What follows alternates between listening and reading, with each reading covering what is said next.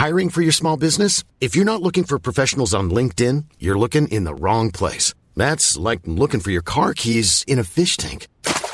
LinkedIn helps you hire professionals you can't find anywhere else, even those who aren't actively searching for a new job but might be open to the perfect role. In a given month, over 70% of LinkedIn users don't even visit other leading job sites. So start looking in the right place. With LinkedIn, you can hire professionals like a professional. Post your free job on linkedin.com slash people today. Comentário bíblico com Mari Persona. Pronto para a partida. 2 Coríntios, capítulo 5. Eu tive um carro, ele já estava com algum tempo de uso, e um dia indo para Guarulhos pegar um voo para visitar os meus filhos no exterior, esse carro uh, na marginal ferveu, o motor, a temperatura chegou no máximo e eu percebi que ele estava perdendo a força. Quando eu olhei no, no painel, estava lá piscando a luz da temperatura. Aí eu só consegui puxar para a direita, ali na marginal de São Paulo, o trânsito carregado, e desliguei para esperar ver o que acontecia. E aí eu dava a partida, não pegava. E aí esperei um pouco, esperei um pouco, esperei um pouco, ele acho que esfriou, daí eu dei partida, pegou, então eu consegui sair por ruas internas com uma velocidade maior do que eu estava andando na marginal, porque eu estava esquentando demais o motor por andar devagar, e consegui chegar no aeroporto. Mas naquele dia eu falei assim, eu preciso, preciso trocar de carro, porque esse já estava me dando problemas antes e me deu um problema numa hora crítica. Eu precisava trocar de carro. E quando você vai trocar de carro, às vezes uh, não existe ainda, o carro não chegou da fábrica, aquele que você quer, e você vai na, na, agência, fecha negócio, compra o carro, mas vai ter que continuar com o seu carro velho um tempo, porque o outro não chegou ainda. No versículo aqui em 2 Coríntios, capítulo 5, versículo 6, uh, ah, Paulo não diz, pelo que estou sempre de bom ânimo. Porque se ele dissesse, estou sempre de bom ânimo, a gente poderia dizer, bom, mas esse é Paulo, né? Esse é Paulo, que teve revelações do Senhor, que foi levado ao terceiro céu. Então ele podia estar sempre de bom ânimo. Agora ele não diz isso. Ele diz: estamos de bom ânimo. E a pergunta aqui para nós é: estamos nós de bom ânimo? Vivemos nós de bom ânimo? E o assunto todo é relacionado à troca do carro velho pelo carro novo. Que nós estamos esperando chegar da fábrica para a gente pegar e assumir, então, esse entrar, ser revestido por esse carro novo, com aquele cheirinho de novo, que eu não sei onde é que eles conseguem aquele cheirinho, né? Que todo mundo quer ter sempre aquele cheirinho o, o tempo todo. Mas esse é o carro novo que a gente aguarda. Agora, estamos sempre de bom ânimo? Essa é a questão. Porque um crente no Senhor Jesus Cristo, ele deveria estar sempre de bom ânimo. Por quê? Porque o carro novo vai chegar. Essa que é a, a ele, ele não aguenta mais andar no carro velho, cada hora está caindo uma peça, cada hora deixa ele na mão, na estrada, mas ele sabe que já tem o novo, já foi comprado, já foi pago, é só questão de chegar. E ele fala então, pelo que estamos sempre de bom ânimo, sabendo que enquanto estamos, vou fazer uma paráfrase aqui, no carro velho, vivemos ausentes do carro novo porque na realidade uh, o carro novo é o mesmo corpo do Senhor e é pró a própria presença do Senhor. Então, que, que vida que um cristão deveria ter aqui na terra? Se lamentando, ah, mas a minha vida está ruim, ah, mas nada dá certo, ah, isso, ó dia, ó vida, eu sei que não vai dar certo. Não, as circunstâncias sempre vão ser problemáticas para o cristão, porque nós estamos no lugar errado com o carro velho, com o carro errado também. Nós estamos uh, numa, numa charanga que a cada esquina perde uma peça, cai um paralama, cai um, um pedaço. E é isso que nós estamos. Quem, quem já chegou numa certa idade aqui já sabe que está tá trocando as peças já, né?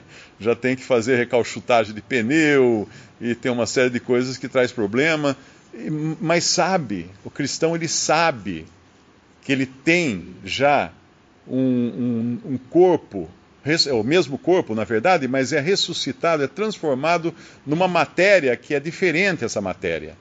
Uh, é, é, um corpo espiritual, como fala lá em 1 Coríntios, né?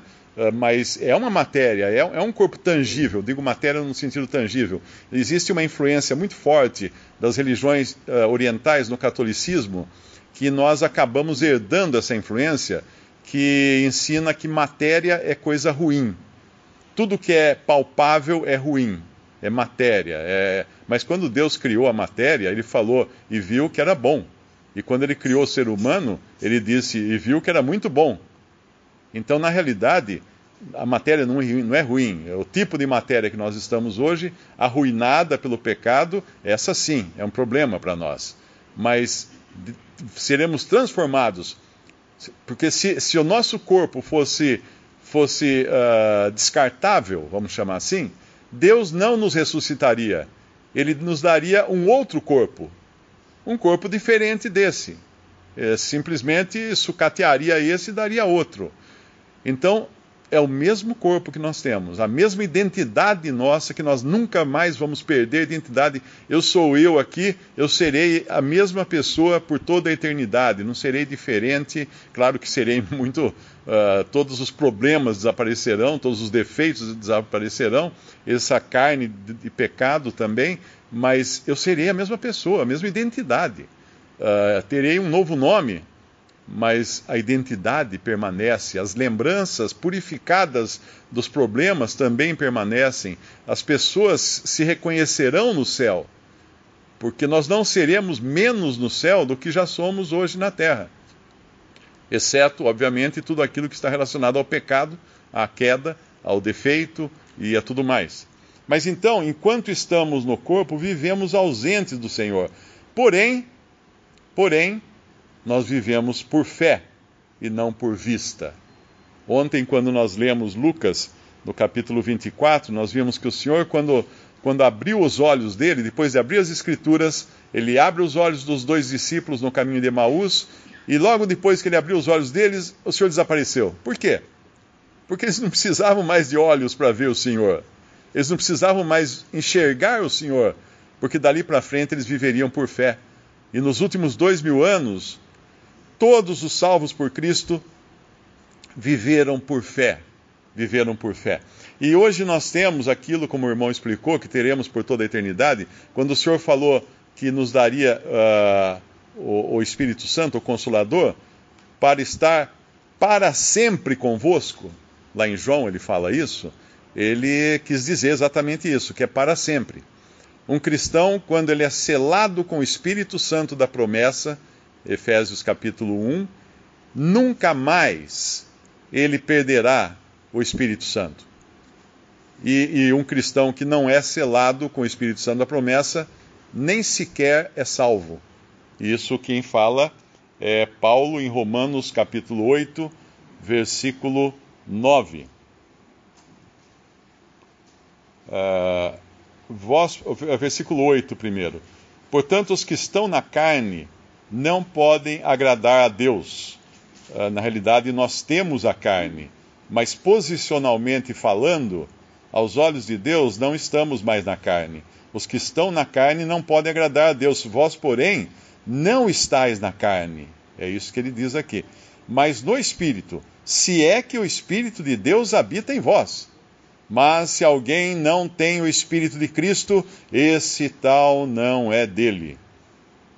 E se Cristo está em vós, o corpo na verdade está morto por causa do pecado, mas o espírito vive por causa da justiça. E se o espírito daquele que dos mortos ressuscitou a Jesus habita em vós, aquele que dos mortos ressuscitou a Cristo também vivificará o vosso corpo mortal pelo seu espírito que em vós habita.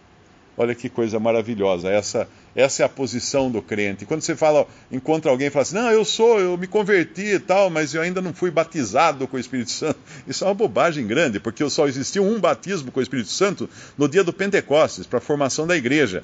Se cada pessoa que se convertesse fosse batizada com o Espírito Santo, eh, uma nova igreja seria formada, um novo corpo de Cristo seria formado, o que é errado, não existe isso. Mas quando cremos lá em Efésios capítulo 1, nós podemos ir lá no, no capítulo 1 de Efésios, no versículo. Aqui deixa muito claro as, a ordem das coisas. No versículo 12, com o fim de sermos para louvor da Sua glória, nós os que primeiro esperamos em Cristo, em quem também vós estáis, em Cristo.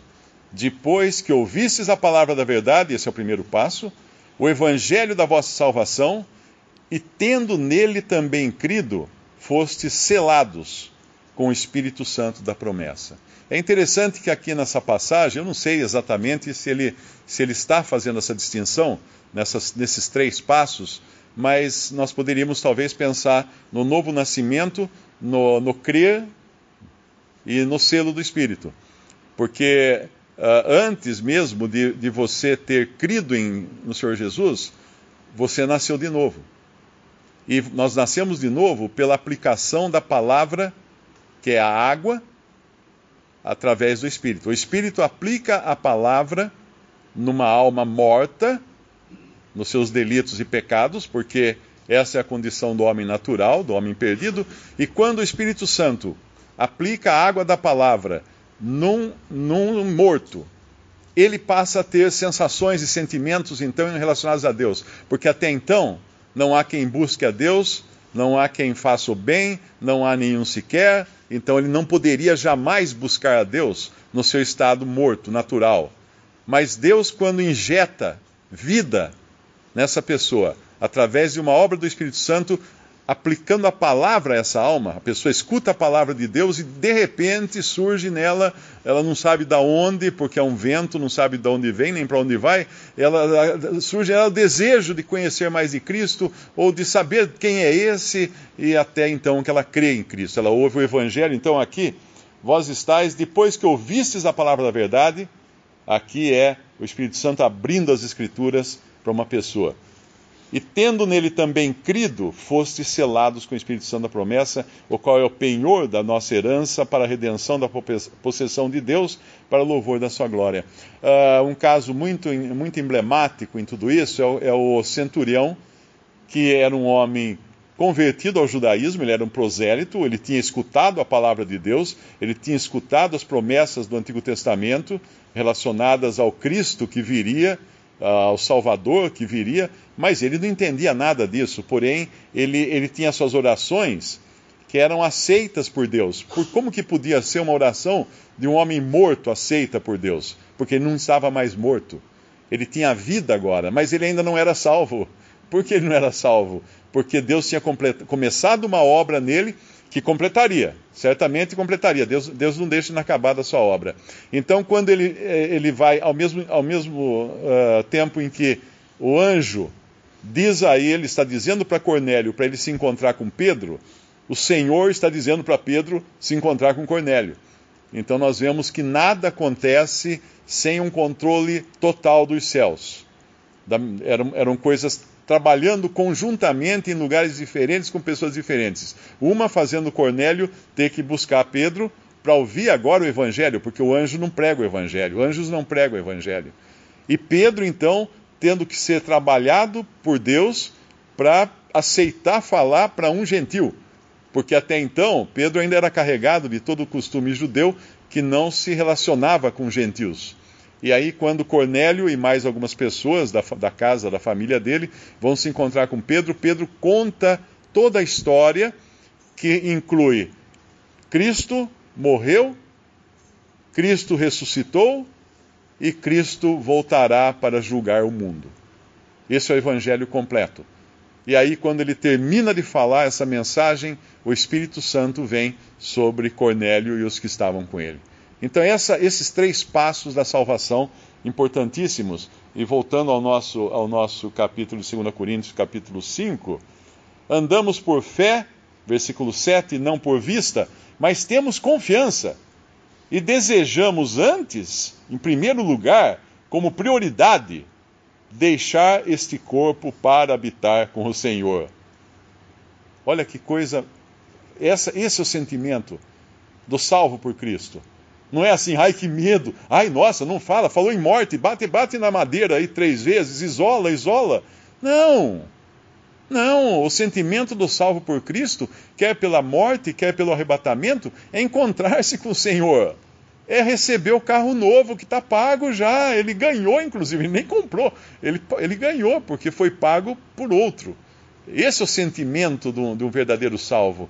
E uma vez tendo esse sentimento, entendendo isso, vivendo por fé, uh, não por vista, isso não quer dizer que ele vai pular de um prédio porque agora ele quer ir logo para o Senhor. Não porque o versículo 9, depois de falar que, que desejamos antes, como prioridade, deixar este corpo para habitar com o Senhor, isso aqui, se parasse aqui, era um perigo, porque podia falar assim: ah, então é melhor que o crente morra logo para ir com o Senhor. Não. Versículo 9: Pelo que muito desejamos também ser-lhe agradáveis, quer presentes, quer ausentes, porque todos devemos comparecer ante o tribunal de Cristo para que cada um receba cada um receba segundo o que tiver feito por meio do corpo, ou bem ou mal. Então existe também um trabalho que agora o salvo vai fazer enquanto está na terra para servir o Senhor, porque não é apenas a salvação, vamos falar apenas entre aspas aqui, porque já é uma coisa fantástica, maravilhosa, maravilhosa, sem comparação, a salvação de uma alma. Mas não é só isso que está envolvido. Seria muito egoísta o sentimento de um salvo por Cristo, falar assim, ah, então agora estou salvo, agora que se dane o resto. Eu quero ir logo para o Senhor e pronto. Não, espera um pouquinho. O Senhor nos deixa aqui com uma função, para testemunharmos dele, para sermos de consolo, para sermos de, de ajuda.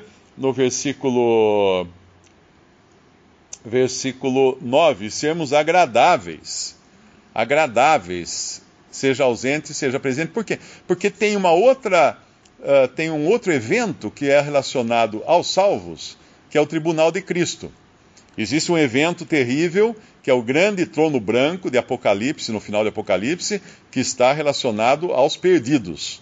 Quando então os perdidos terão de volta os seus corpos e, e se, apresenta, se apresentarão perante o Senhor na qualidade de juiz e receberão a sentença da punição eterna, da, da perdição eterna, e serão lançados com seus corpos no lago de fogo. Esse é o juízo final, mas ali não tem nenhum salvo.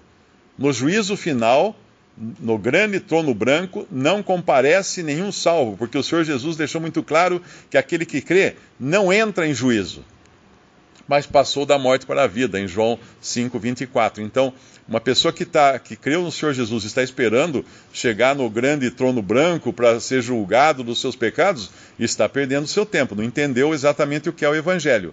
O crente jamais será julgado. Porém, as obras do, do crente, essas serão julgadas. Então, nós somos deixados na terra para as boas obras que Deus preparou para que andássemos nelas. Efésios capítulo uh, 1 novamente, capítulo 2, melhor. Capítulo 2, uh, Deus deixa agora o crente para boas obras, não dele, porque nós não temos boas obras, nós não temos capacidade disso. Deus prepara as boas obras e coloca nas nossas mãos. Se nós não fizermos, outro fará. Assim como aconteceu com Elias. Deus tinha preparado algumas tarefas para ele, ele não cumpriu todas. Ele não cumpriu todas. Elias é, parece até que estava um pouco soberbo da sua posição. Deus o leva ao céu, o que é uma grande bênção. Ele foi arrebatado, Elias, mas uma das tarefas, que era, se me engano, é, coroar um rei ou alguma coisa assim, que Deus tinha dado a Elias, é Eliseu quem vai fazer, porque Elias não terminou.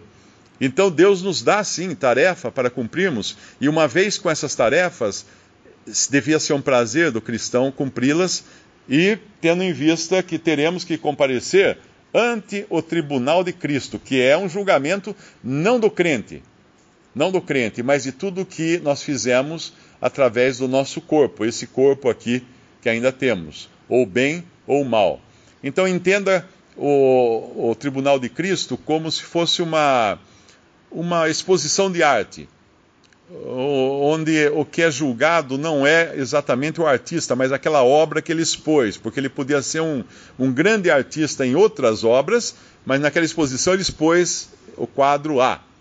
E na hora que os juízes olharam para o quadro A, falaram: nossa, nem parece daquele artista, ele caiu muito na sua qualidade. então não vai ganhar o prêmio. Vamos dar o prêmio para o quadro B do artista fulano de tal. Então assim serão as obras do crente julgadas no tribunal de Cristo. E se ele não as tiver, ou se o que ele fez não, não tem qualquer valor, pintou mal a vida inteira aqui, depois de convertido, elas serão queimadas pelo fogo, as obras. Elas serão queimadas.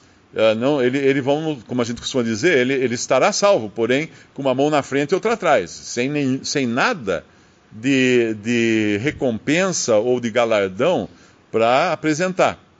E ainda que a gente pudesse pensar, bom, então nós vamos chegar lá por causa das nossas recompensas, então eu tenho que, eu tenho que me esforçar, porque uh, visando o que eu vou ganhar, isso não seria egoísmo? Depende.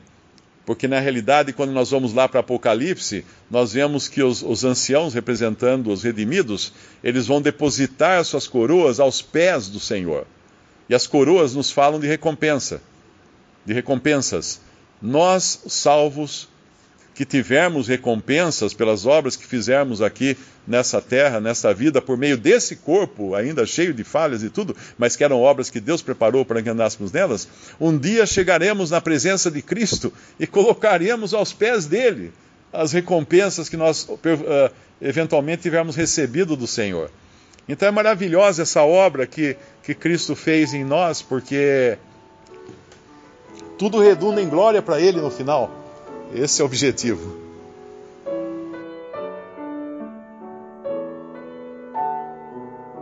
Visite respondi.com.br. Visite também 3minutos.net.